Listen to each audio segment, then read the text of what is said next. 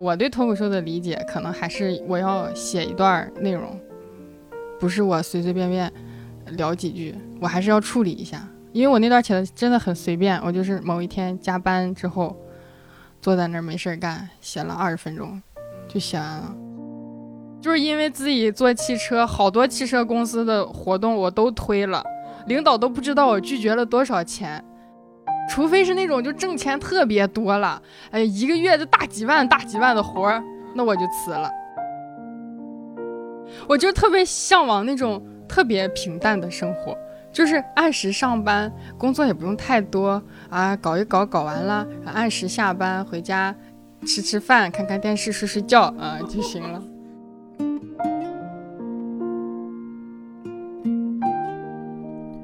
赵小慧。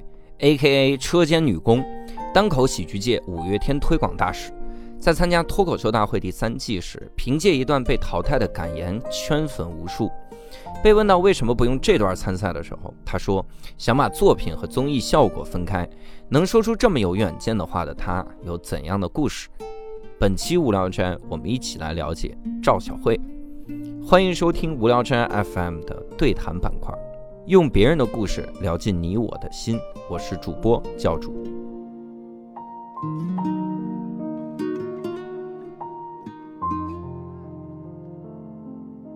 就是你当时那个被淘汰的感言，我不要自我介绍一下，大家无聊斋的听众不用。呃，先跟大家自我介绍一下吧。好的，好的，无聊斋的听众朋友们，大家好，我是远道而来的小慧。哦，什么远道来？我都追到广州来，我都追到广州来录了。哎，你当时在那个节目里面的时候，那个被淘汰的感言，然后特别的炸，就现场应该也很炸。就是你当时也说了一个话，叫想把作品和综艺效果分开哈。嗯。那当时是怎么想的呢？就这段。嗯，不是我，我想先说一下，就是这个东西它放在。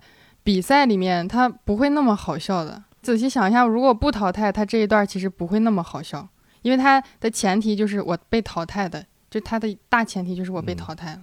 但里面其实说了很多，比如你说你跟你领导怎么相处的，领导别让我卖车了，或者是怎么样的。我觉得这些东西你放到比赛里也是可以的嘛。比如说你你说说我想跟大家说的一段话，可能是你这次比赛的内容。但是就是因为最一开始我就不太想讲我。嗯，车间里面那些事儿，所以我我就一直很努力的在在避开这个话题。嗯，但是我这一段内容就就是聊节目啊，聊自己之前擅长的领域或者什么的，感觉就是聊天，就不算一个不像我写段子那种那那种那种写法。嗯，哎，会有人吐槽你这段吗？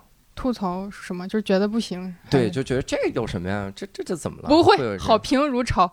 就是因为我被淘汰了，大家对我很宽容。嗯，就是你被淘汰了以后，大家你觉得你没有那么好的东西，大家也会来鼓励你。啊，我 这个这个可以。哎，但是你看，很多人他们其实是会像这种聊闲聊天的这个方式。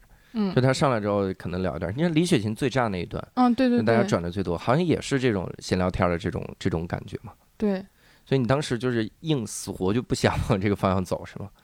因为我看这个节目的时候，我会发现有一个事儿，里面会有很多演员提到一些内部梗。呃，你是说就是公司和节目的内部梗吗？啊，对，对我我跟你说，我有一个朋友看了程璐那一段的时候，嗯，他就问，他说这个海源是他们小孩吗？就是为什么会讨论他的抚养问题？嗯，就他是真不知道他是谁，就是这种内部梗搞不懂。所以那个时候你就从来没想过要讲这种东西我也想讲，但是。我这个咖位讲，我没有什么可以拿得出来讲的内部梗。嗯，你就说大家跟你不熟呗，就是感觉我还没有到那种我讲一个内部梗大家能接的那种。因为我突围赛那一段其实也算是内部梗，但明显效果就不好。嗯，就是后来大家帮我分析，一个就是可能我不像人家有那么有观众基础。嗯，然后第二个就是我的内部梗没有那么有话题性。嗯嗯。哎，那我有一个问题挺好奇，就是上综艺难道不就是为了这种综艺效果吗？对，是是，但是综艺效果是综艺效，就比如嗯，导师跟你聊天呀，或者你采访什么的，嗯，或者你另外你搞个绝活，你非要展示一下，整个给你，你就可以，你可以采香喝啤酒，对，你可以搞，但你比赛你不是就搞，反正我的理解啊，我对脱口秀的理解可能还是我要写一段内内容，嗯，不是我随随便便。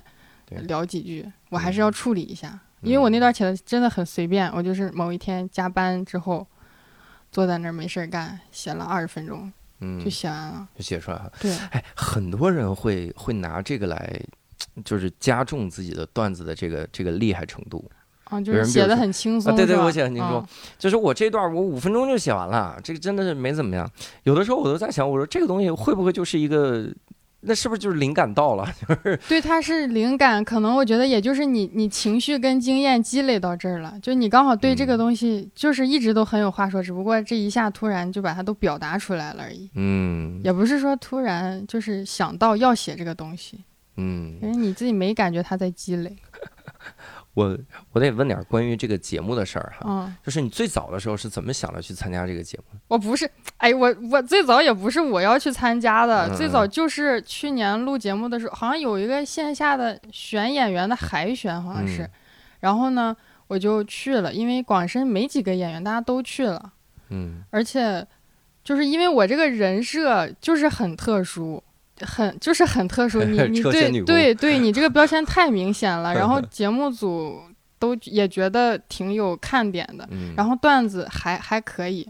所以就就建议我上，我刚开始我还哇，我都不知道咋想的，我还跟皮球说，我说我啊，我不想去，这还还请假，请假一天的工资就没了。我这这斤斤计较的，我还跟他算，我说你知不知道我缺勤一天，我年终奖还要少多少多少钱？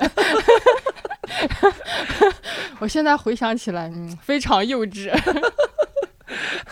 哎那你你参加这个节目的时候，你你到现在因为两季元老哈，你参加这个两季就已经算元老了吗？嗯，这节目一共才三季，啊你觉得行行行行，你参加了这个节目，它现在会带给你一些自己的这个改变吗？会，我感觉我整个人更怂了，就是、啊就是对，就是之前可能有一些不喜欢的事情，我可以嗯说出来，嗯，现在又怕自己说了，人家会觉得，哎呀，你是不是因为你上过节目了，你现在怎么？就就膨胀了。对对对，，就怕人家说你这个，所以有一些也不不敢说了，就你以前觉得广州的交通堵，现在你说出来就是就不敢说。就 对你怎么现在这膨胀到觉得广州交通堵了呢？这个是他一直很堵。我现在就会说，嗯，我觉得大家应该体谅，就是现在这种交通状态。嗯大家也挺不容易的，是吧？是这种，哎，我其实我之前会有一点点你这种顾虑，嗯就是我后来这个顾虑让很多的杠精给我打消了。我之前会顾虑说，我说出来的很多的话，怕别人误会。对，怕别人误会，嗯他就会被误解我，哈？对，然后杠精杠到我的时候，我就觉得我正常说话他都会误会，嗯，我说什么他都会误会。好，好像有些人，就比如你，就好多人杠你，啊，对，真的可能是因为你搭理他们吧，我也不太知道为啥，有些人就招杠。就真的是招杠体。嗯最招杠的应该是 Storm 吧？啊，对对对，但他感觉他看得开呀，他不像你这么就是 你我跟你说你很在意大家对你的评价。我估计 Storm 也看不开啊。啊啊是吗？也许此时此刻正在家里哭呢，也不一定。啊、有的人他就是给你的那个感觉特别的刚，就是嗯那，种那种。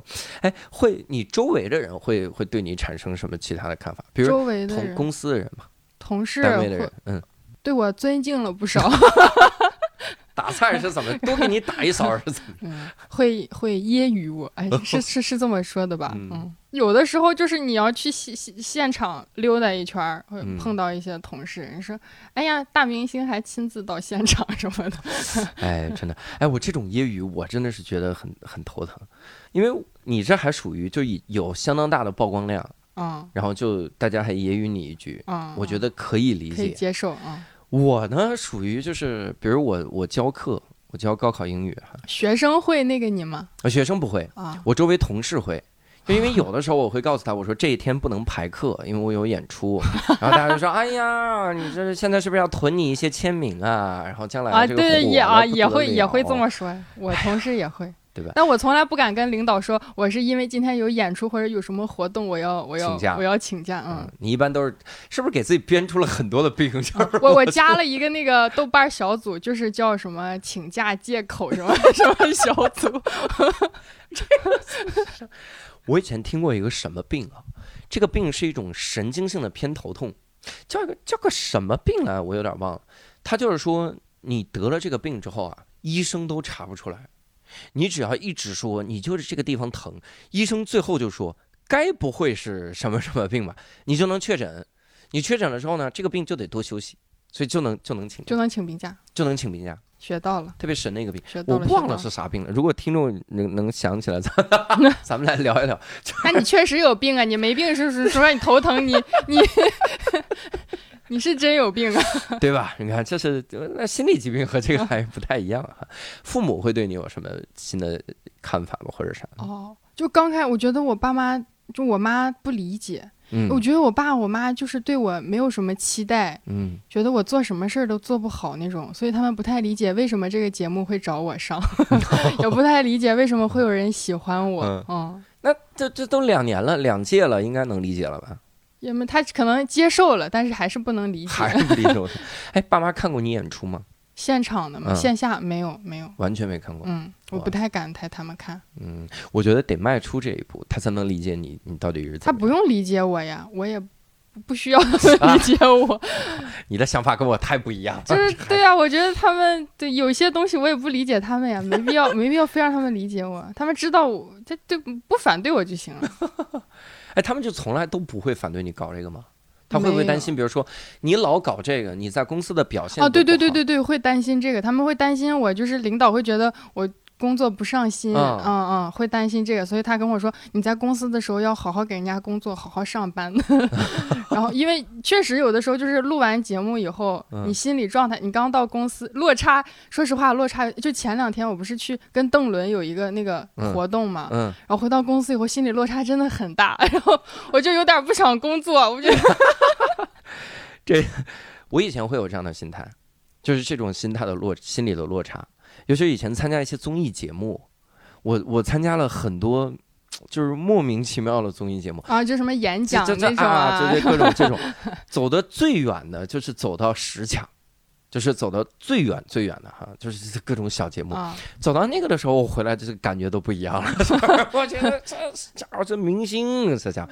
那个时候我的微博，哎，你说实话，那个时候真的就是能，那那前几年的微博那是，那是真的是能看出来你这个人火不火的时候。哎，你的微博的粉是买的吗？哎这种我很好奇。哎，这这这个时候真的要跟听众还有所有人澄清一下，我还发了一条微博，就是我真的不知道谁在给我买粉，就是蹭蹭蹭涨。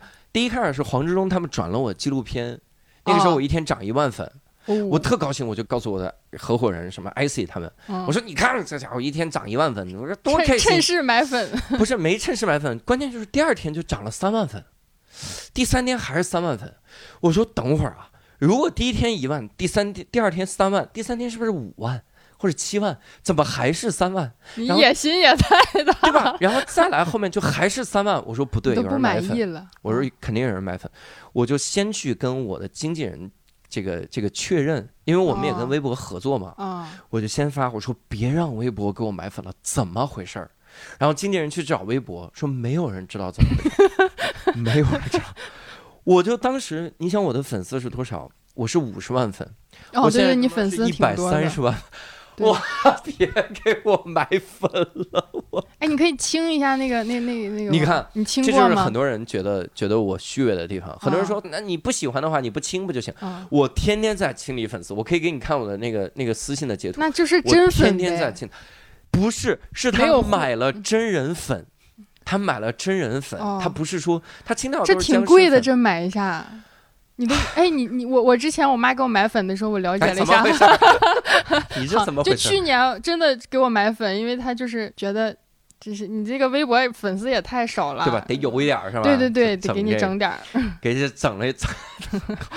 然后现在搞得我就非常尴尬，我就是就是你的粉丝数跟你的互动量不完全不匹配。完全不行。就是我现在有的时候发了一条微博，比如嗯这个评论转发少一点儿，嗯我，都后来都得删。我说这别人这看到了之后肯定又来你还挺有偶像包袱。不是偶像包袱，关键是很多人我承受着很多的骂名，就很多人他莫名其妙发现他关注你，他第一反应就是你买了粉，他不会去想他说别人给你买了粉，哦，对，他是是是，他会骂你。我我我以前我。以前那个号有也有人就是把买我关注别人，我也我也会去骂。哎，你这个你这 我先骂完再取关。可以，就是他们也是这样来骂哈。我们说到哪儿会聊到这儿了？这怎嗯么回事？就是那个时候，你周围的人嘛，哈，嗯爸妈的时候，嗯，你会因为我我最早有一段经历是我爸妈特别反对我做这个，哦，就他们会说说千万将来就我只要谈到了，比如将来想要全职搞这个或者怎么样，嗯他们第一反应就是绝对不要，就绝对不，他们就感觉你这个搞的根本不靠不是个事儿，谱，嗯完全不靠谱，就觉得你就是个玩儿。对对对对，我有一次，我在我第二个专场的时候，我把我爸妈请到请到现场去看我的专场，然后那个专场我记得卖票卖的呃跟跟你们比肯定不行，就大概卖了一百七十张，一百七十张票，然后坐在那儿。但是对于那个时候的我们来说，很多了。对对于那个时候我们来说已经很好了。嗯我爸我妈就坐在那边。看到了大家怎么给我鼓掌，怎么欢笑，看到那他们那些之后笑了吗？他们笑，他们笑得很厉害。啊他们甚至后来还拿段子里面的很多，我有一个段子不是《爸爸的爱》吗？我妈经常，我妈给我铺完床之后说：“这是妈妈的爱，然后别老写爸爸的爱。”我就讲这种东西。我那个时候好像他们态度发生了一些转变，就他们真的会意识到有很多人喜欢我，就是就是搞的是个玩意儿。哦，所以可能比如你爸妈哦反对你的时候，你这这现场看一场，因为我也从来没有提过说我要全职做，所以他们也没有还没有提过反对意见。是吧？那你可能如果有一天我说我要全职搞这个，他可能就会反对了。你嗯先出，你先铺垫铺垫吧，是吧？就像你出柜之前，你要先让家里人科普，这个同性恋不是一个很很难过的事情，是吧？我我爸妈就只要你合法，他们就都可以接受。我感觉 可以。哎，那从去年到现在，你会收到很多负面的评价吗？或负或者收到过？收到过，收到肯定会有啊，每个人都会有人不喜欢你。嗯，你你今年应该少吧？今年少，对，今年少。去年新人的时候，大家就有一些观众，他对就就对新人就是天生比较排斥。嗯。好，他觉得我们几个已经很熟了，你融入了到了一个我们的社交圈里。我说观众，不是我说哦我对我的意思哦就是这种哦哦，不是说你。知道很多的观众看看演出看多了之后，他会觉得他跟你非常的熟，哦，就当朋友了。就是 我看过很多观众素人报名上台的时候，上那种开放麦的时候，直接就说说啊，我们跟池子吃饭怎么样？跟李诞吃饭。我说大哥，你见过他俩吗？这没见过，但是我就觉得这么讲就感觉很熟。我靠，我这何必呢？去年骂你的时候会骂什么？去年一部分人是骂，我不想讲他们骂我女权的那个，嗯 嗯然后有一部分人就觉得，嗯，天，其实我还好，我去年一共就花五分五六分钟的内容在讲车间吧，他就觉得你一直在讲车间，也没有什么新的内容。我其实去年一共上了三四期吧，只有一期在讲那个内容，就大家就嗯觉得你就一直在讲这个东西，能不能讲点别的什么的？特别好，小慧，嗯你知道吗？这期节目播完了之后，播出的时候就会有人用这个理由来骂咱们，因为我上期就被骂过了。我更新 Storm 的对谈的时候，就有人在那说，天天更新，每期节目都聊脱口秀演员，你们这点破事儿说得完说不完。我就连着更新了两期，就就哦没有别的，就没事，我不看评评评别看评评论，咱们都要私信夸赵小慧哈。赵小慧现在不看评论，你知道吗？你是不是私信也不看？是很少看，那我们夸你应该怎么夸你？就是怎么样才能我能感受到？哦感受到啊就行了。感受到各位，咱们让赵小慧感受一下啊，在广州咱们感受感受这种夸你的时候会有哪几种呢？我我自己分了个类，就有第一种就是纯喷，就是无脑喷，会有这种吗？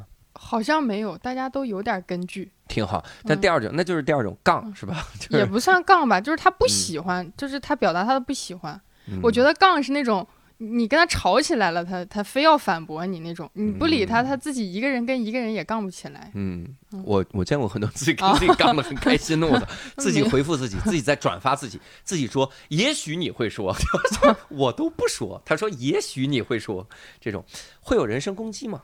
你说到的，会有会有，就是嗯有一些男生会攻击你，说就就就挺难听的那种下流的话。对对对，很很那个，很过分，嗯。我靠，那 Nora 来那期，他可能提到过一些，叫什么？么说你这种人什么，他骂骂 Nora 骂的很难听，就是那种就对女性的羞辱的词，就全都用上了。对，也会也会羞辱我。我靠！而且你这季的时候，你嗯好像在说还会有男观众就是给你发私信不骚扰你，是去年去年骚扰我的比较多，男观众，嗯今年会好很多。今年尺度，呃，是也不知道也不知道是不是那个微博直接把他们屏蔽了还是怎么样？去年 我不知道，反正去年会很多嗯，一些不能播的内容 会发一些，就直接是很下流的骚扰吗？就就发屌照。哎呦我去！可能因为我长得好看吧，我分析了一下。哎，我我我有的时候真的对女性就特别的同情，就是你真的都，你想你你在节目里穿的衣服都是连体的装了，就你这回你再说我觉得就和我没关系，就是他他可能看谁都这样，他看看见一个女的就这样。奇了怪了哈，哎，那我们不聊这个，聊得很沉重。你到你做到现在，就是你做脱口秀大概是什么时候的事儿？就是要基本上就是去年幺八年吧，一八年。就是嗯，到现在的话，领导会支持你吗？领导现在可是看了你的节目，领导支领导可支持了，领导觉得我能为公司代言，就是我是公司的门面。希望你去卖车。没有领导就觉得只要他那种感觉，只要我上了节目，我们就等于我们公司上了节目。你你参加这两两季的节目，你会有什么困扰吗？困扰我就是写不出来东西会困扰，就写出来东西不够好会有点困扰。嗯，我其实挺好奇一个事儿，你在节目里就说说你的作品和综艺要分开嘛？嗯，那么你自己到底想要啥样的作品？就是一些比较个人向的，就我想，就比如我第一季讲什么车间啊，那确实是我想讲的东西，就类似那种，不是不是依附于这个节目，就我不上这个节目，我也它可以单独成立的内容。嗯，就是跟这个节目是分开。就比如我上奇葩说，我也可以讲这样子这个内容的段子。嗯，就但是我要上脱口秀大会，可能我讲一些呃节目的梗啊，或者是演员的梗啊会有效果，但是上其他节目讲这些东西就没有效果。嗯所以就有一个很很显然的问题，你嗯比如像周奇墨啊，嗯周奇墨在节目里面讲的就是，比如讲小孩儿那一段，嗯，这段是脱离开节目也可以的，对但是效果就非常的差。我觉得不是，我觉得那个问题不在他的。有没有跟节目产生连接那个问嗯题，一部分是因为节目的观众可能现在对他这种形式，还是说嗯他这种风格还没太接受到，因为之前看的风格都是就是以前那些演员那样子，他跟大家还是有点不一样，他很温吞嘛，嗯，他在讲故事，让大家接受起来还是需要时间。然后第二个就是他这个话题，就现在大家喜欢听那种比较刺激的话题，好像是对吧吧？刺激啊，那块就是你得，你可能就是他像这样子讲故事，讲一个自己比较私人的经历，或者他的一嗯些什么事情，大家可能很不太能有共鸣，大家就觉得，哎，你这个不好笑。哎对，但是哎呀，我我是这么想的。对我可能现在到了一个什么样的坎儿？我卡在共鸣性和独创性的这两个两个阶段，讲特别有共鸣的，就讲嗯大家的事儿吧，讲坐地铁的遭遇，讲坐高铁的时候小孩的遭遇，讲坐嗯飞机的遭遇，大家真的是有共鸣，嗯但所有演员都能讲。你要讲独创性的东西吧，别人是讲不了，但大家就是我有为啥要听你这个？性。对我为啥要听你这个东西呢？我这我我觉得你想的好多呀，我没想过，我就觉得这啥不管啥东西，只要我能讲出来它好笑就行了。嗯，我我没想那么多，可能我的我可能境界也不够。我可能会早死。你真的想的好多呀，我感觉你对这个世界的看法就很多。太复杂，可能会早点死掉了我。这，那我嗯这是这个节目哈。嗯，那你你觉得这个节目会给你带来一些好的变化吗？大部分都是比较正面的影嗯响，比如比如呢？比如收入会多一点，太实际了。然后就是感觉会进步的。就是如果我这今年不参加节目，可能我这些老段子我一直能讲到明年。但哎，我你这个说的对。对，但我如果参加节目，这个节目这个段子我讲过了，我肯定就不能，我就会逼着自己写新东西。而且确实，嗯，虽然说好多选手都说什么，呃，喜剧不能拿来比啊什么的嗯，但不过你放在一个比赛的环境里面，你确实就是你创作的那个积极性会提高，因为大家都在努力，你也不想落后。虽然没有多想争第一吧，但你不想当最差的那个，你还是会努力一下，嗯，还挺就是还是会督促我。我太懒了，我就是需要这种东西刺激我。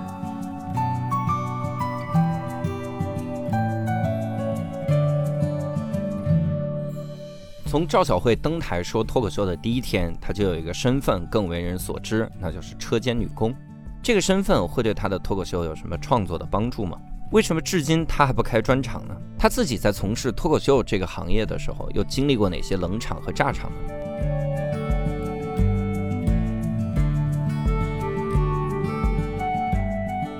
咱们拿一个很劲爆的话题来开场哈，多有多劲爆？有多劲爆啊？让我听听。你都说了那个私信了，没有那么劲爆，没有没有。第一个问题就是你，我觉得你的段子也挺多的。然后按照按照贵司的风格是吧？其实有个三十分钟就可以开专场，那你为啥不开专场？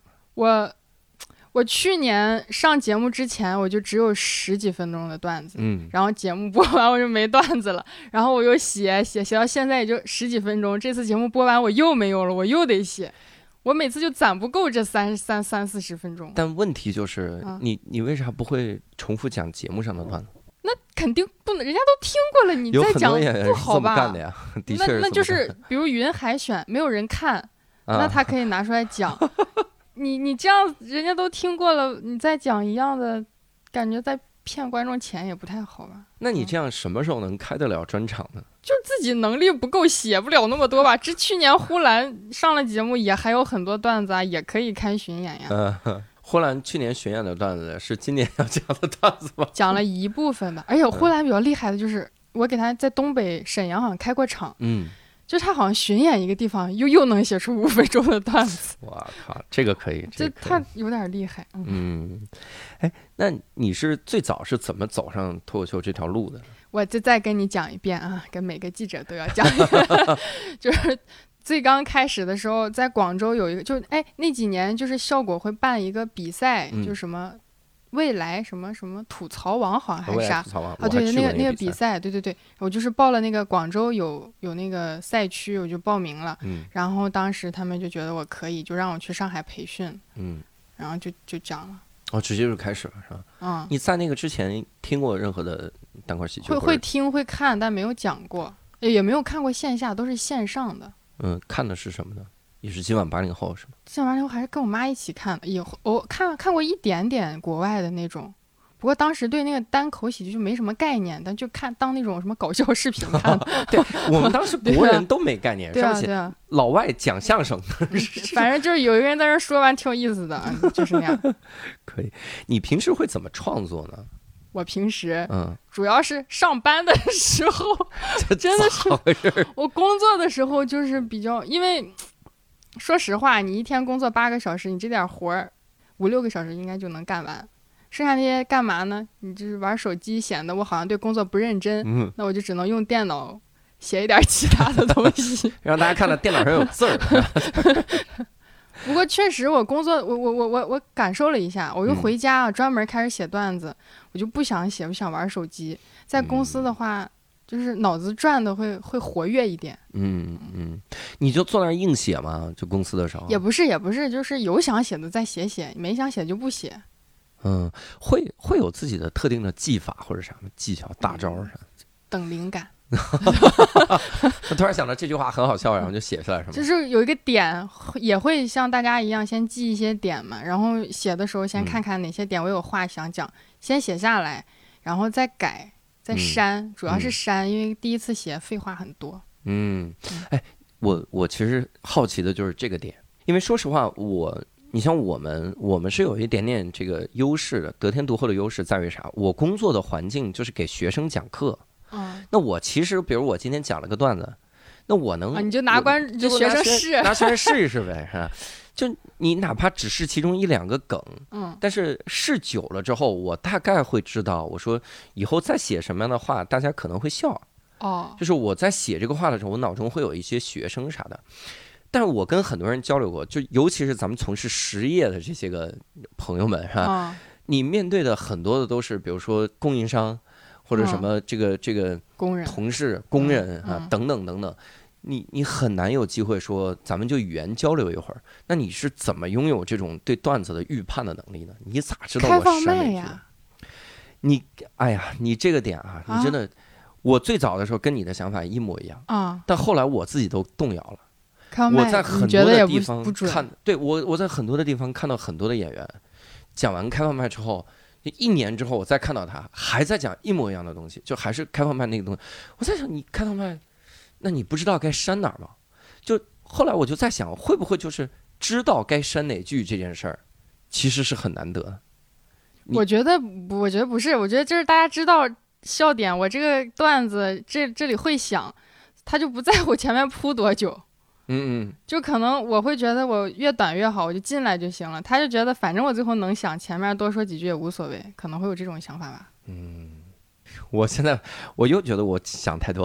啊，想太多你确实想好多呀。对那你自己在创作的时候，呃，因为我们创作的时候多半会有一个模仿的对象，模仿啊，或者会有一个就影响自己很深的人。演演员是吧？对，你会有吗？我没我没有那种刻意要模仿的对象，嗯因为就是国外那些演员，我感觉跟我风格相似的也不太多，嗯尤其是女演员。就我本来是想找一个女演员，就是模仿一下那，嗯大家感觉国外女演员攻击性都比较强，嗯，对，你是温和加碎碎念的风格。对 我我比较我对我攻击性不太强。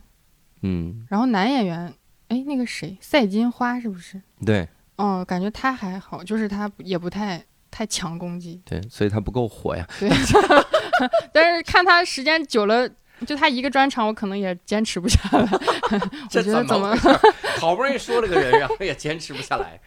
是最攻击性不强的是那个谁，阿金卡卡，就哦英国的那个人，哦哦哦，但但也没什么，我模仿不来。是吧？嗯我我后来看到他的那个演出，我不知道，我有个阶段，我最早的时候可喜欢那种演出了。我觉得人说多逗啊，人家也不不去冒犯别人，就这么观察，他咋就观察呢？后来我看多了之后，我我个人产生了个感觉，就是我不太喜欢宋飞和阿金卡卡这种风格了，就我觉得言之无物，就是我啊，还是就是想听观点。我就对我想 有点想啊听观点啊啊，我想听激烈的啊，这个刺激的，就讲讲讲什么玩意儿？确实是我现在也想，我觉得我我也想讲观点，嗯。没啥观点，我主要是。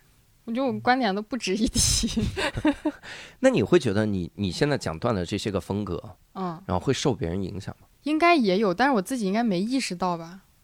嗯而且我说实话，看国外专场也不是特别多，嗯我感觉就跟你们比起来看的很少，就一般都大家会推荐出来一个，而且我一般也坚持不了一次一口气看完一个专场，除非是那种真的特别好的。是怎么？因为车间的工作也不是会给那么长休息。因为我跟我感觉就是文我文化差异还是有，我英语也没有那么好，嗯，还是需要理解一下，然后再继续看。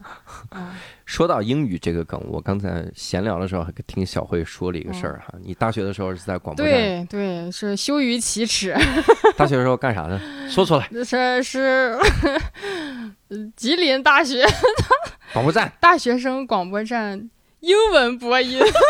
英文播音，这家伙整的，然后在这谦虚说自己英文不好哈，这因为整个校区的英文都不太好。你整挺好。哎，你从一八年演到现在，演了这么多场，你有没有印象比较深的冷场？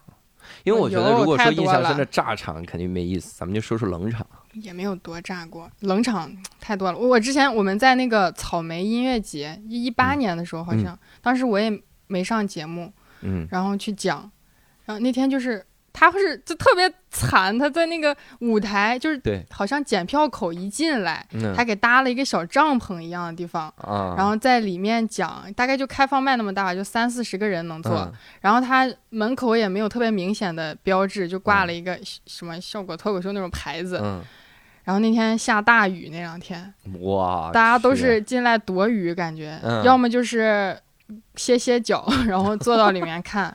嗯，我上去就跟讲高数课似的，我的天呐，就 你你你上去讲你是车间女工都没有人笑吗？完全没有。就是大概第一季的那些段子，我就是因为我觉得不好笑，我就得就是再讲几个好笑的呀。讲着讲着段子都讲没了，也没有人笑。我我我觉得这种场子就是，我以前试过一个，就是我去一个集市，就他们弄了个所谓的鬼市，就深夜的集市，啊各个地方都在摆摊儿。然后中间给我放了个板子，好歹让我有了个后边 后边的感觉，就还不是开四面台，放了个板子，我站那个破台子上，我讲的时候啊，他要现场召集观众，就是我站在台上说，行了，大家买的差不多了，你跟卖是不是？似的，有钱的捧个钱场。大家过来看看啊，脱口秀啊，往中间走，大家就过来，还拿着还他还最牛逼的是，还有一对儿还在砍价，就是摊主和那哥们儿一起来，两人一边看一边说，我觉得还能便宜十块钱。我都能看见他们俩在砍价，我感觉每个人都讲过这种奇怪的场，太惨了，太惨了。就大家可能就场地方就觉得你这种形式比较亲民，就什么艺术形式都能结合一下。他们不理解我们对场地有要求这点。对对对，他觉得有个麦克风就能讲。还有吗？还有会这种这种，因为属于咱们属于这种叫叫堂会了。你去人家那儿商业合作了吗？有那种就是自己演出的时候的，或者是去去全国各地演出的时候的，也有也也不会一整场都冷，但是有有就是可能有一些梗在有一些地方有一些场地，他就我觉得很好笑啊，但是那天就完全没有反应，嗯，就不理解。这个应该是很常见，对吧？但也也一整场冷也太。太太差了吧？是吗？嗯，单立人的一半的演员呢，是吧？该自杀就自杀吧。现在小慧说的这，我那那会有印象深的观众吗？观众啊，啊，之前有一个观众，他坐在第一排，拿了一个横幅，不是那种应援灯牌啊，手幅，就是一个横幅，就是红布是吧？对，红布白字，啥也没写，就写了赵小慧三个字，也没有喜欢你啊，或者是加油啊，什么都没有，就是。赵小慧三个字，感觉怕你不知道你是谁，告诉你这是赵小慧啊，像这种，还还会有观众，因为哎呀，我一说就是我印象深的很多的观众啊，就有一半的观众都是骂我的观众，就反而会留下了深刻的印象。他会当面骂你吗？呃，当面不会，当面不会，就是那也还是网络喽。对，网络，网络，因为我不看，所以我。你是有多不堪？你是咋就是因为就是因为他发那个，然后我，然后对啊，然后我投诉了，我举报了他，但是不知道为什么也没有人处理他，他还是可以一直给我发，然后我拉黑了，不是可以拉黑嘛？他用一个小号给我发，我就觉得真的很烦，然后我就我就那我算了，所有的都不看。那你那你怎么维持粉丝的这些呢？我我不维持。你太洒脱！我为什么要？怎么着？有五险一金就这么嚣张吗？这是怎么了？我这，哎呀，可以。我那那哎呀，这个问题我都我都觉得问出来肯定是很奇怪的答案。从一八年做到现在，你有想过放弃吗？有啊，我经常想放弃。我还以为你啥也不看，你就不想放弃了呢。经常，因为我就是也不是一直都有话聊吧。一刚开始的时候就还挺多话想讲的，后面就发现其实也没什么说的，那要不就不说了吧。但是因为演员少嘛，嗯，他们大家还要要求你也要演嘛，我就觉得也没啥意思啊。我又不想讲，老讲这些 那个什么的，就就不太想讲。然后去年上完节目以后，就是有有人骂你，然后当时讲哎算了。我为什么要？就是哎呀，我过就过来，我有工作呀，我过来给你这讲个段子，你们还骂我，我图啥呢？我就不，我说要不不搞了，不搞了。哎呦，那怎么坚持下来的？那去年都想到这个地步了，没办法呀，这不是缺演员嘛。我靠，你这个话就是典型的，就是不是我选择了时代，是时代选择了我。嗯，就就如果演员够多的话，嗯，我感觉。我可能就会慢慢 慢慢，但说不定呢。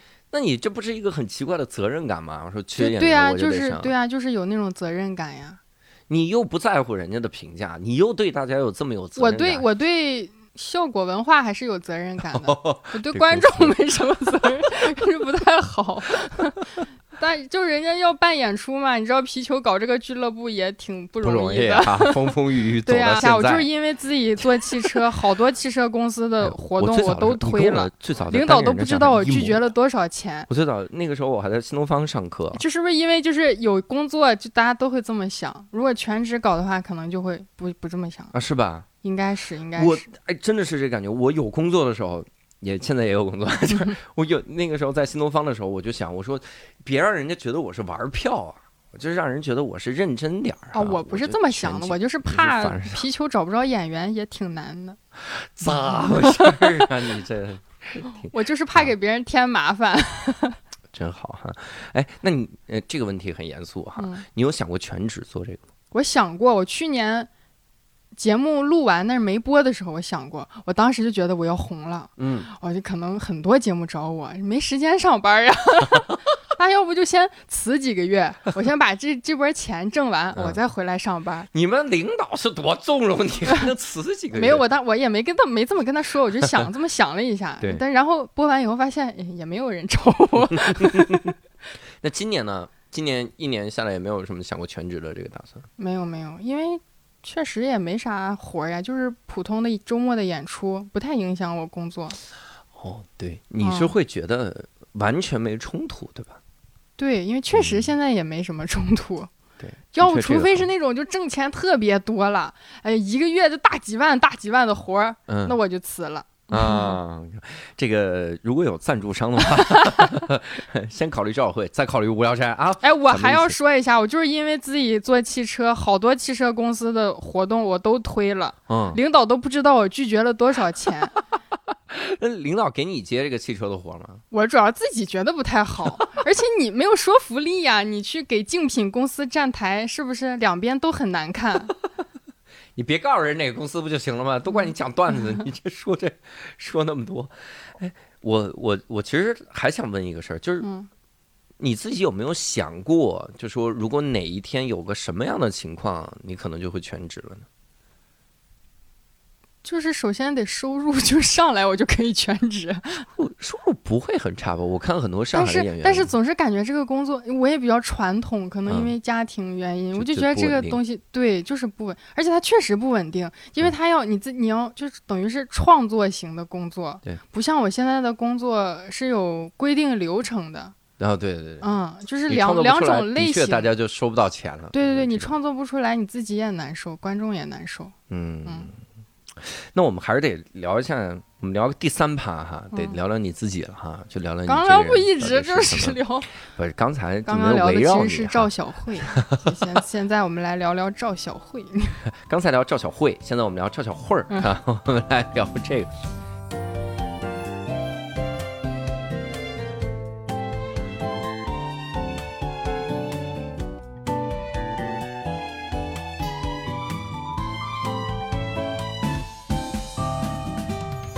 和赵小慧聊天的过程中，我能感觉到她就是一个非常单纯的小姑娘的感觉。那她这样的性格到底是怎么样的形成的呢？以及她跟我都有一个共同的爱好，就是都喜欢五月天。五月天对我的影响非常非常的大。那么对于赵小慧又有怎么样的影响呢？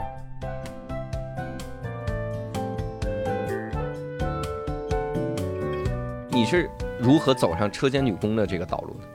我其实不算车间女工吧，就是大家对，就是一个普通的技术员儿，只不过这个名字听起来比较有戏剧性。对对对对对，嗯，嗯，你是怎么走上这个这个道路？就很正常，大学毕业找工作啊，就找到这里了。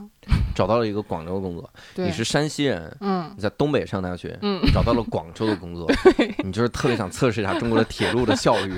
都是也是没得选吧，感觉每一个选择也都是当时来讲最好的选择了。嗯，你你会想家吗？山西，比如有一其实不太会，我为什么选择离家这么远呢？还不是因为我不想回去。咋回事儿？这是聊的，这家伙八班儿。所以你大概是哪年开始参加工作的呢？幺七年，幺17年毕业的，对，一七年毕业的，嗯，然后参加工作，工作就从来没让你觉得困扰过吗？有啊，不困扰我能去讲段子吗？咋就很困扰我，我才去讲段子。困扰哪一点？我其实一开始不想到车间工作的，因为一开始都是那种管培生嘛，嗯大家可以选嘛，什么质量部啊，嗯什么销售部门啊。我我也我选的是质量部门，就感觉专业比较对口。我觉得我们公司啊，它就是把好看的女生就分到那些，唉就是什么客技技户接触的，就是技术部门啊，因为嗯我最想去的其实是技术部门，然后搞什么质量部门，然后最次就是车车间这种，还是跟技术有一点点关系。但是那些去的人明显啊，我感觉就是又比我好看，又比我有才艺。我不得不说，我们公司就是以貌取人，就是。啊，那些最好看的就会安排到什么工会呀、什么文秘部啊、那种。我当时就是没有什么亮眼的表现，又不嗯化妆，长得也挺普通的，可能。然后就，但是你你这都是总是要分的嘛，嗯，别人都拿走好的了，你就只能去车间。我当时可不想去车间了，我就，哎呀，我当时给我气的呀！而且有四个车间可以选，嗯我当时想去总装，因为感觉环境是最好的，嗯，但是人家领导不要我，就是我们车间的领导，就是觉得一个小女生，你就是可能，就是大家都不要，他说啊，那我们要吧，收留了我，哎，然后我就到了现在这个车间。你有关于这个的段子吗？没有，你写呀！你这这段多逗啊！你得写呀你。因为你写出来感觉就是有点那性别歧视呢，就是性别歧视，怎么说呢？对，你看这个多好的梗，加进来，咋就性别歧视了？哎，那我我其实想聊一个事儿，就是咱俩有一个共同的爱好，就是五月天嘛。这是个爱好，是五月天对爱好，咱们有共同物化的爱豆，你这样不喜好行。。咋了？这是这怎么现在这么敏感？我们有一个共同的偶像，哦，我们有共同的偶像，我们有五个共同的偶啊，像，我们有一对对对是五月天，是吧？你你什么时候开始喜欢五月天的？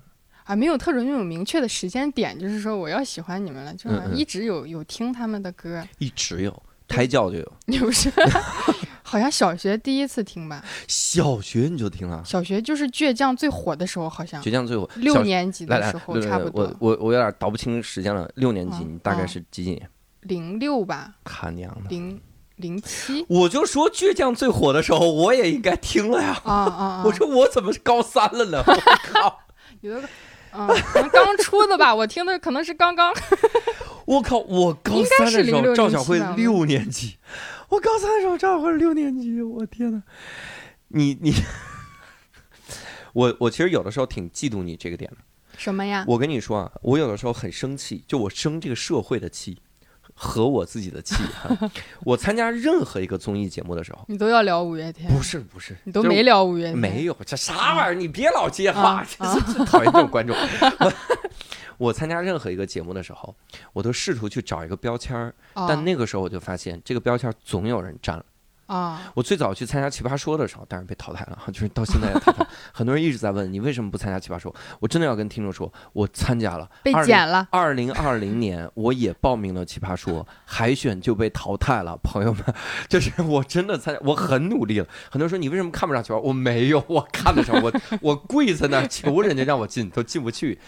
然后我每年找这个标签的时候就很头疼。我去奇葩说，我找标签，我说新东方老师以前有艾丽，然后我说、哦那。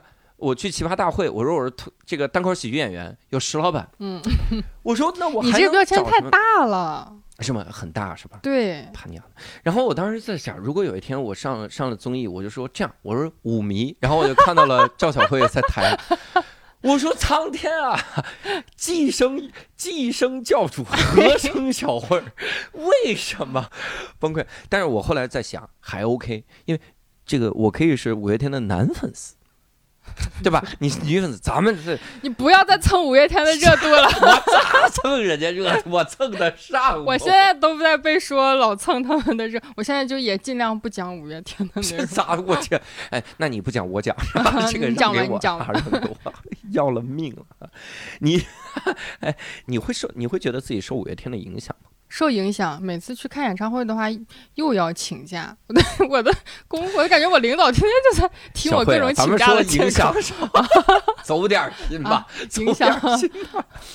哎，我我我跟你说，我会受到一个什么影响？啊我我高中的时候第一次听五月天，就高啊三的时候哈，快上大学。我大学的时候也也经常在听五月天。我有的时候关键时候会被五月天的一个歌词然后激励，激励。就是那么一句话就撑着我再往下走一走。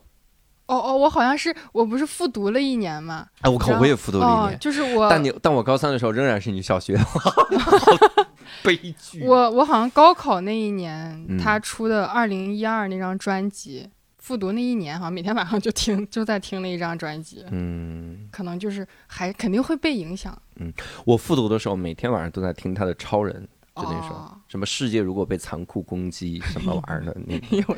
每天晚上就哭着睡。现在想想，确实是有点矫情。矫情啊哈，这个家伙。然后，那那其实我我我我想从你的小时候开始聊，啊就从婴儿婴儿聊半，天了，开始往回聊 往 回聊哈。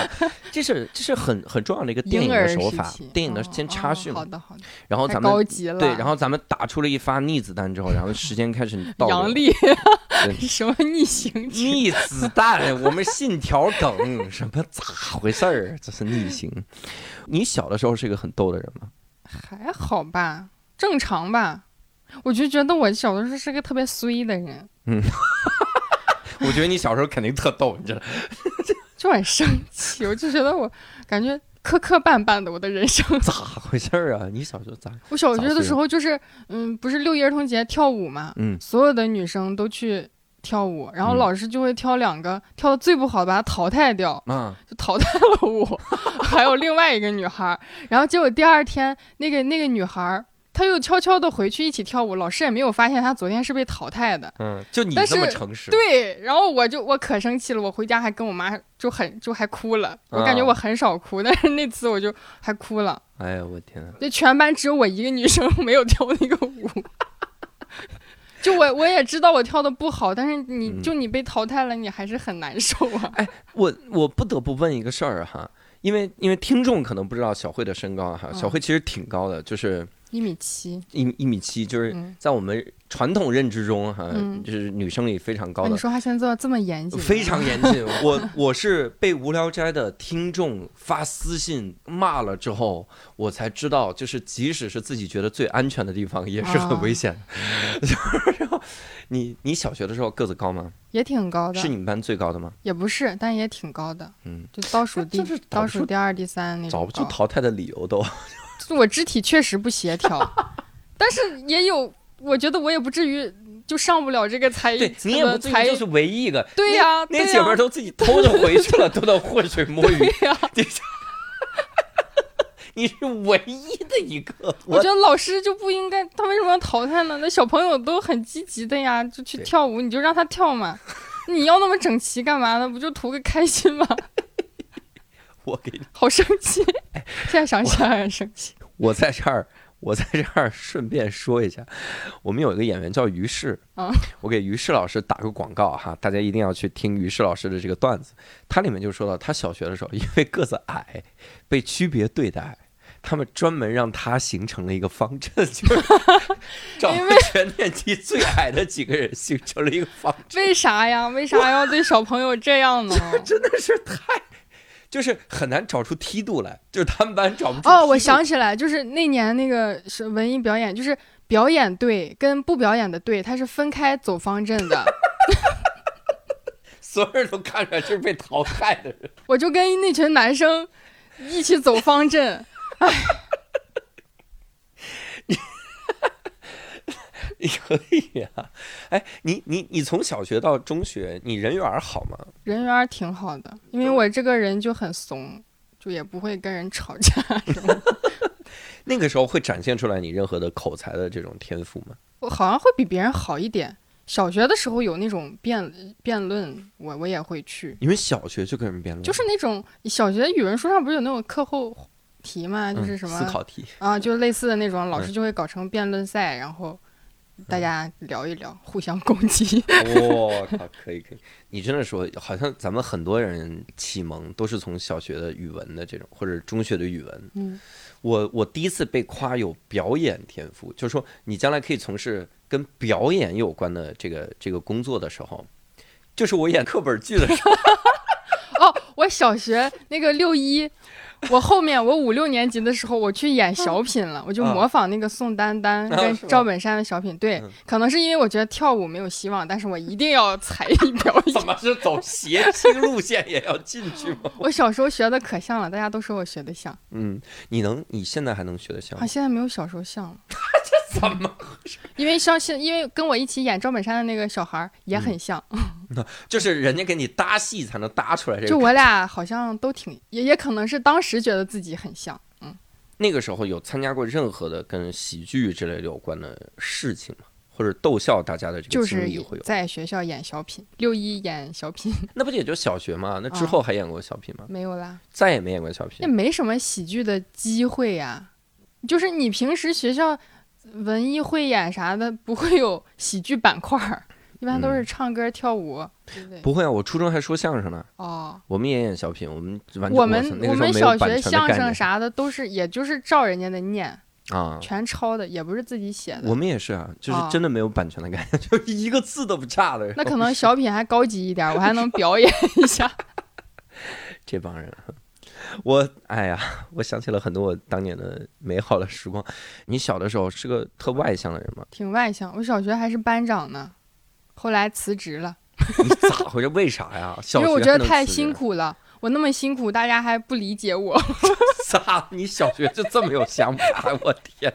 我小学觉得可神圣了，这个职业。哦，但是我当时就是觉得我跟老师提我不想做班长，他会劝劝我吧，留挽留我一下。结果老师没挽留，然后老师，那我们选举一位新的班长吧。就是一个犹豫都没有，副班长就上位了。哎呦我去！副班长从来没想到自己熬这么短就能副班副班长还跟我说，副班长就是我好朋友，他跟我说，其实我也不想干这个班长，但是嗯，你这样就辞职了，就意思就是他要承担这一份责任。哎呦我天！你是从他那儿学会了这个责任啊？现在也要对效果文化承担这份责任啊？太神奇！你你大学的时候有没有参加过这些个？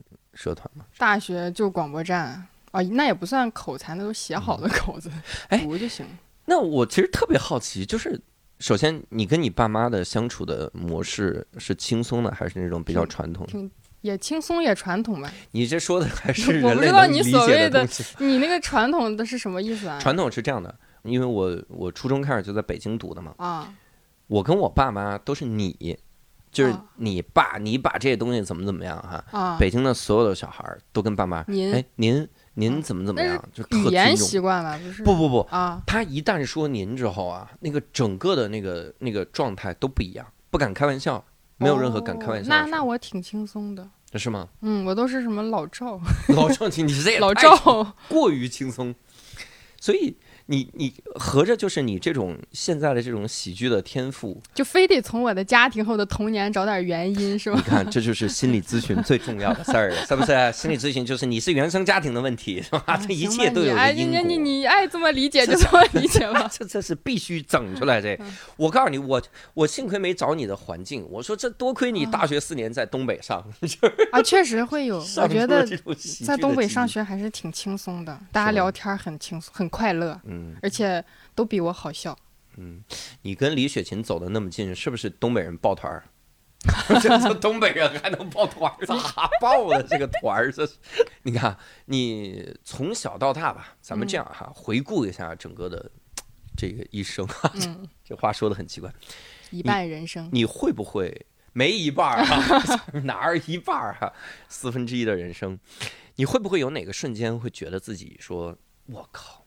活对了，哈，就是，哎，我我先给你抛砖引个玉哈。我发现你对生活真的好多思考呀，是吧？很多思考。我会，我有，我我会有那么一两个瞬间，有的时候，比如单口喜剧里面，我会有的时候会炸场，哦，然后就是炸场之后，然后回到酒店，那个那个兴奋劲儿刚消的那一刹那，嗯，那个刹那是特别冷静的。闲者时间，闲者时间，你这还说人发表，你咋这老用这词啊？我我在那个冷静的那一刹那，我就会觉得刚才那一刹那，就刚才那个就是我我我活对的时间，就是我觉得活对了。人生如果能这样活，真好。我有的时候在劝自己，就是。不要去思考太多那些个顾虑，就是什么未来啊、人生啊怎么，尤其是我年龄，嗯，我我现在会特别注重年龄这个事儿。我每次一看到有一个人什么火了，我第一反应就是看他的年龄，然后一看年龄说什么二十三岁，我说赵小慧九三年，年轻有为，他娘的我就。李雪琴九五的。六年九五的对吧？我说长得不像，然后这个，雪琴我错，雪琴我错，然后这个，总之就是，难怪你被骂呢，就是吧，就嘴贱，就活该被骂这种人，我我会我会经常有这种压力，然后我抛除掉这些压力的一个手段，嗯，就是我会去想一些开心的事情，开心的时候就活对了的瞬间，我觉得那个演完的那一刹那。包括我有什么时候，我讲课的时候，讲课的时候，我有的时候学生他很就是他上了我的上了我的课之后，给我写很长的那种感想，哎，那一刹那我觉得我活对了。包括哎呀，我说出来挺丢人的，就是之前跟 Nora 那一期，嗯，Nora 那期我聊的有点对谈，有点太剖析自己了，嗯，就我在节目里我就就就暴露了自己很多软肋吧。呃，无聊斋的很多的听众就觉得说，我觉得教主太不容易了，就是我们要去鼓励他，就真的会有成百的人，就上百封私信躺在我的微博里面，就就大家来鼓励我，就是教主你真的不要难过，我真的很支持你，甚至还有啥，就是我节目已经更新了一个月了，一个月之后，对，一个月之后，那个人说：“我今天刚刚听了 Nora 那一期啊，我现在来鼓励你一下，就是你真的很很优秀。”就那一刹那，我觉得这是我想要的生活，就是这是我活对了。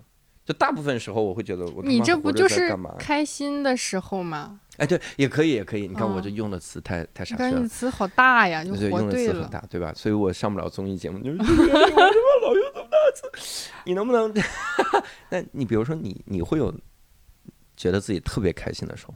我觉得就是我这一天上班啊，就没啥事儿干，嗯，就完了按时下班了，哦，又会感觉哎呀，一天轻轻松松就过去了，就很开心。每天都是能这样该多好呀！这是咋了？这是 我就特别向往那种特别平淡的生活，就是嗯按时上班，工作也不用太多啊，搞一搞搞完了，按时下班回家。吃吃饭，看看电视，睡睡觉啊就行了你这个 追求，啊！你已经提前进入了日本人现在的生活，就是 我就是无欲望社会，我低欲望社会，我。我我我就是特别向往那种生活。嗯，哎，那我其实挺想问了，就是那你到底想成为一个怎么样的人呢？怎么样的人，就是就是那样的一个 人，就是每天 平平淡淡的一个人，你会对经济方面对自己有要求吗？就是嗯，没有就小康就行，小康，嗯你用的词啊，现在这全面小康了是吧？我肯定也已经小康了，嗯，嗯，那咋回事啊？这琢磨半天，你这是有什么质疑的吗？就是反正想吃啥能吃点啥，完了嗯想买啥。太贵的东西稍微攒一攒能买得起，嗯平常的小东西就就能买能买嗯啊，然后能请朋友吃吃饭，给爸妈嗯买点东西就行了嗯，哎，你这个心态我其实挺羡慕的，啊。我也很好奇，你你处在效果文化。这个公司里面哈，嗯周围有很多当红炸子鸡哈，这个艺人接到了很多广告。对我微博还刷到了 Rock 代言的《三国志》的广告 对对对对对，，Rock 转身就给我们介绍三国多好玩儿。我说在广告太尬了，就是我就是，但尬归尬哈，但是人家挣钱嘛了这个挣到了钱哈。是啊，你在这种环境中，你都不会去羡慕吗？会羡慕，肯定会羡慕啊，谁不羡慕挣钱呢你？这刚你刚啊刚才的人设毁了，你啊就冲突了。这你这羡慕也不耽误我，咋说平平羡慕归羡慕，就想过一个有钱的平淡的生活是吗？我我我仔细想过一个问题，就是如果我特别特别有钱，我要嗯拿这个钱干嘛？干嘛呢？我想了想，还跟现在干的事差不多，你可拉倒吧！我没没什么想象力好像。我真的跟你说，啊，这个事儿啊有钱了就不一样了，对对，它是啊水涨船高。啊它，水涨船，你从淘宝推送的东西都不一样了。我有一段时间，我特别喜欢点那种淘宝的就奢侈品，我想看看哦奢侈品是啥样。我就发现淘宝开始给我推一种一种东西，这个东西它标的价位开始出现汉字了。就咱们的价位都是数字，就是三千啊，那我还没见过。汉字一点四五万，就是标这种东西。我说不要给我推荐这种。我后来学了个啥？他们说你你在淘宝就搜我不喜欢女装，他以后就不给你推女装。我就搜我不喜欢一万以上的东西，我真的真的有用吗？有用。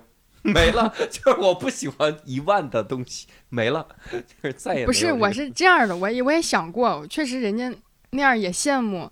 不过最最向往的，因为他们那些活儿也很辛苦，也很累的。啊，就是咋说呢，也好累啊，虽然就是那种就是数钱数到累，是不是？也难受。有些活儿你干这虽然挣钱，但是真难受。对，的确我嗯能、大概能明白那个对，所以就是我我觉得我如果现在这个状态，一个月比如挣五千，我也能平平淡淡；挣五万，有五万多平的。你自己都笑了，你信不信这种话？你到底？哎，你怎么怎么说呢？就是我就是我还哎怎么说呢？这显我这人好矛盾呀。嗯，有机会挣一点儿的话，就挣一点儿呗；如嗯果没机会挣，就这么平平淡淡的，就挺好的。嗯，哎，你说到你刚才说显得你好矛盾，我、嗯我是觉得是这样的，就是人首先是会变的嘛，嗯，就是你不能说老要求我以前就是一成不变的，太自洽了。你这个世界上你不就成李诞哎，了吗？我这个人挺就挺自洽的。你怎么又自洽？你刚刚才矛盾，哦，你说完自己矛盾，不是不是自己自洽，因为我我这个人就是就是不管啥事儿吧，我都能说服我自己，嗯，这样挺好的。是吗？就比如我我被淘汰了，我也会觉得啊，我就会告诉我自己，这淘汰了也挺好的呀，反正后面也写不出来段子了。但如果我晋级了，我也会告诉我自己，哎，晋级了也挺好的呀。就是你看，你又有机会多上一期节目啥的，嗯就我永远能说服我自己，告诉我现在这个状态就很好。我我跟你说个事儿，就是之前有哪个大 V 来着，他说了个东西，说现在的综艺节目啊，淘汰是一种祝福，有实力的人被淘汰了，这件事儿是一种祝福。比如说啊，比如那个五条人如果参加乐队的夏天，嗯一路夺冠，完蛋了，他一定会被骂。对，我觉得大家就是有点儿。